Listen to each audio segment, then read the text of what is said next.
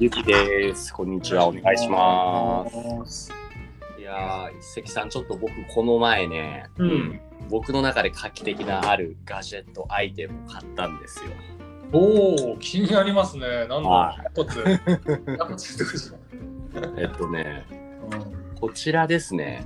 これ今画面でも共有してるんですけどね、これが何だか分かりますか、そもそもに。まずね、一見してんの全くわかんないです。と思って、その商品を紹介するページも今、一石さん、後でこの概要文のところにも見せるんですけれども、うん。タイムロッキングコンテナ。なんとなく分かったんじゃないですか？なんとなくわかった。今ちょうど Amazon のページ見させてもらってて、はい。もしかしてこれ、スマホ中毒防止するやつ？おこの中、えー、そんなのあるんだ。カチカチってこれで1時間とか30分とか設定して、ピッて押すと、もう何をしても開かなくなる。そんなんいるかって言われるかもしれないけど、夜寝ていじったりとか寝る前とか甚だしいから、うんうんうん。これどうかなと思って買ってみたんですけど、いや、いいっていうのも、この起きて、ああみたいな感じでいじりたいみたいな。あの箱の中にあるバナナを取ろうとする猿みたいな感じに。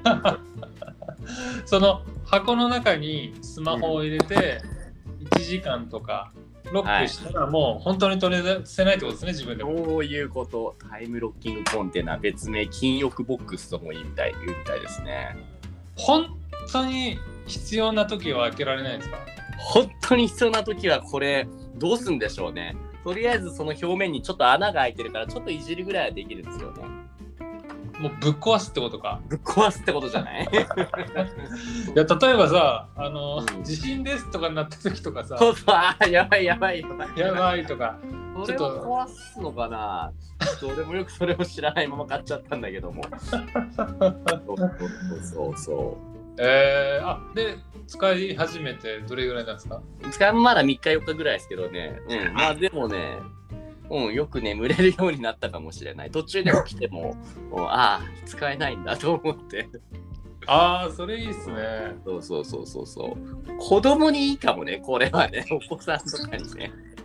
ああ、もう本当に中毒者の子供とかいたらいいかもしれないですね。そんな人だらけだと思うけどね、子供に限らず大人もね。うん前に iPhone で一応なんかそういう設定があるっていう説明をねこのチャンネルでしたと思うんですけど、うんあれもね結局あと15分使うとかねそすぐ解除できちゃうから意味ない。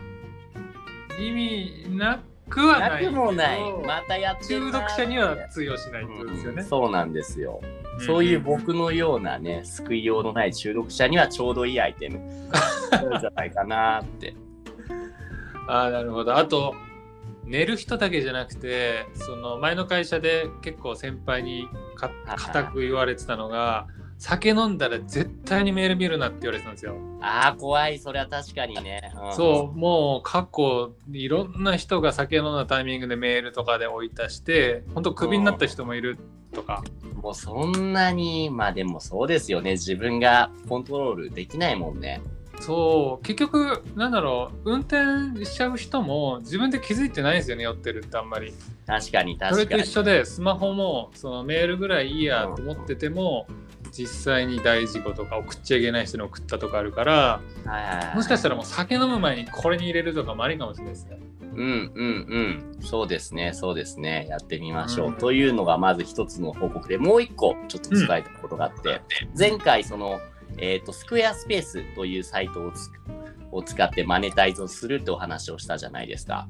うん、そのユーザーがスケジュールツールを使ってゆうきさんのスケジュールを抑えることができるっていうサービスですよね。そうそうそう、うん早速ね、作ってみました。おう今ちょっと後でこの概要欄にも貼るんですけども、うんプルにね、この自分の、まあなんならポートフォリオみたいなページにも近いのかな。ここでこういうレッスンが予約できて、で、うん自己紹介の動画があって、内容が書いてあって、で、下の方にはそのレビューとかが書いてあって、で、さらに下行くと、この他の俺のサービス、ポッドキャストだったりとか、 Discord だったり、 Instagram、あとはオンラインツアーも申し込めるよみたいな、で、はい朝これからみたいな。うんうんうん、もうシンプルページですね。ですね。うんで予約するって打つとこんな感じで30分いくら45分いくら1時間いくらでもうこれでそうペイメントができるようになって実際にね今まで取ってたお客さんからもちょっと今回ここからも申し込みしてくんないかなってお願いをして、うん。もううん一回そう受け渡しお金をの払いもね普通にできましたペイパルで、おおいいっすね。うん。いや簡単だなと思って、ほうほうほうほう。うんへえじゃあここがうまく回ったらより取り分がでかくなるってことですねい。や、そういうことですよ。まあ、どう、ね、そうそう。でも、これは隠密にやらないと、そう、失敗した人の例の話を聞くと、それによって、もともと載せたサイトからもう、もう干されて、もうほと、ほとんどお客が入んなかったり、アカウントが急に消されたりとか、いうこともあるそうなので、あのポッドキャストで言っちゃっても大丈夫なのかなそれは。あ まあーどことは言ってないですからね。わかりました。気をつけましょうって話ですね。あーまくいくといいですね。そうそう。で、地味にこのドネーションのボタンとかも置いて、そう、なんかサポート待ってますみたいな感じで、このドネーションも普通にもう、サイト上で簡単に組めて、おお。で、そうそうそう、そうで支払いしてもらうみたいなことも、うん、なので、へえもうなんか簡単にこう商店街にお店出すようにウェブサイト上に個人事業主がお店を出すような感じですね。そうそう。で、気になる料金はだいたいこれ月々2000円ぐらいかな。あ全部込み込みで2000円ぐらい。そうです。ああなるほど。じゃあまああのーなんだっけ Shopify が3000円ぐらいだったと思うんでそうそうそう。それよりちょっと安いぐらいですね。あとはまあ、 PayPayとか、 PayPay PayPal とか、カードとか、あの、ストライプかな？あ、ストライプじゃない、俺がコネクトつなげたのは、 PayPalと、あとは Square ですね。なので、クレジットカードの手数料は別にかかるけど、まあ、それ2、3%ぐらいだから。うん、なるほどね結構 PayPalだとね世界中で使えるけどね。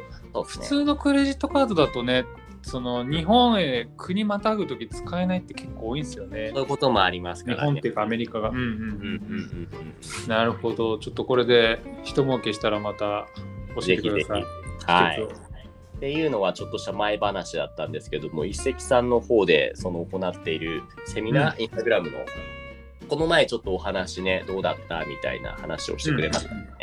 うんうんうん。でこの本当に2時間後に第 2, 2回が始まりますうんうんうんうんうん、そうなんですよ。今回は、えっと、前回との違いは何なんですか？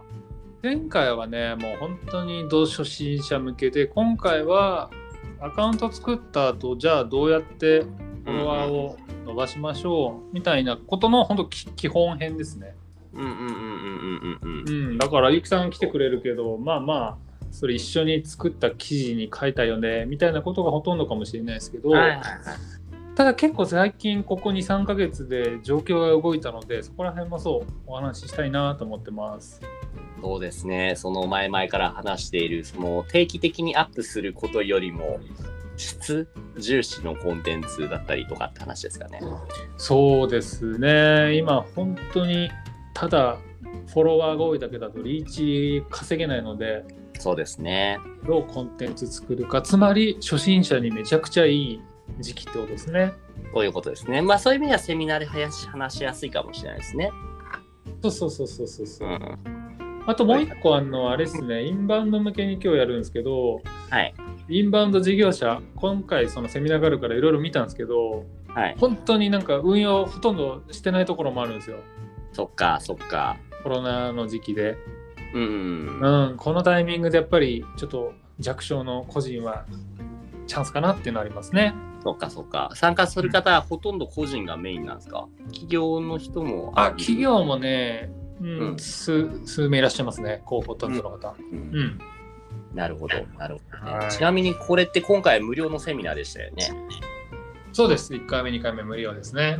今後どう、なんかそこからマネタイズの種をまくというか、こういう今後の展望があるっていうのは考えてはいるんですか？えっ、とねまだ考えてないんですけど無料のデメリットは、やっぱりねとりあえず予約するけどまあ忙しくなったら行かなくていいやっていう感じの方がいらっしゃったので結構。うんうんうん。やっぱり本気な人と本気じゃない人を分けるって意味でマネマネタイズっていうか有料プランはありかなっていうのは思いましたね。うん、それこそね、僕らがその Discord で行っている Patreon、Patreon、そのサブスクリプションサービスへの引き上げうんをしようかみたいなのは一つのアイディアですよね。そうですね。うんやっぱりお金払うからにはこっちもちゃんとやるし、受ける側もちゃんとやりますよね。多分そのレッスンにつそういても。そうそうですね、そうですね。やっぱりね、うん気のあるお金払ってでもっていう人のために、うん、動きたいですよね。うん。まあちょっと終わった後のアンケートとかでもしはい希望があればプラン作ってみようかなと思ってます。なるほど、なるほど。終わった後のアンケートという意味では、前回行った第1回目の方のアンケート結果とかっていうのも見れてるんですか？あはい、見ました、見ました。その、なんだろう。どういうことを聞いたんですか？あ普通にあの1から5で評価してくださいというのと、うん。なんかやってほしいことありますか？っていうのをやった時に、ああ前回も言ったかもしれないけど、そう。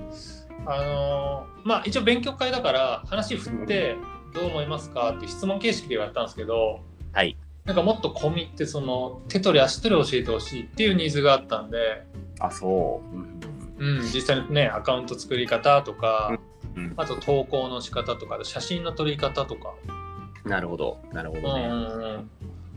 まあどうなんでしょうね。ニーズがあればですけど。多分ゆうきさんみたいな人は自分でググって自分でやるタイプだと思って、結構その背中を押してほしい人結構いるなら背中を押すね。係もいいかなとは思ってますね。うんうんうん。うんうん。なんかもうそんな形で塾みたいにしてね、その、例えばうん。3ヶ月コースとかで1人いくらとかってやるのも一つの手なのかもしれないですね。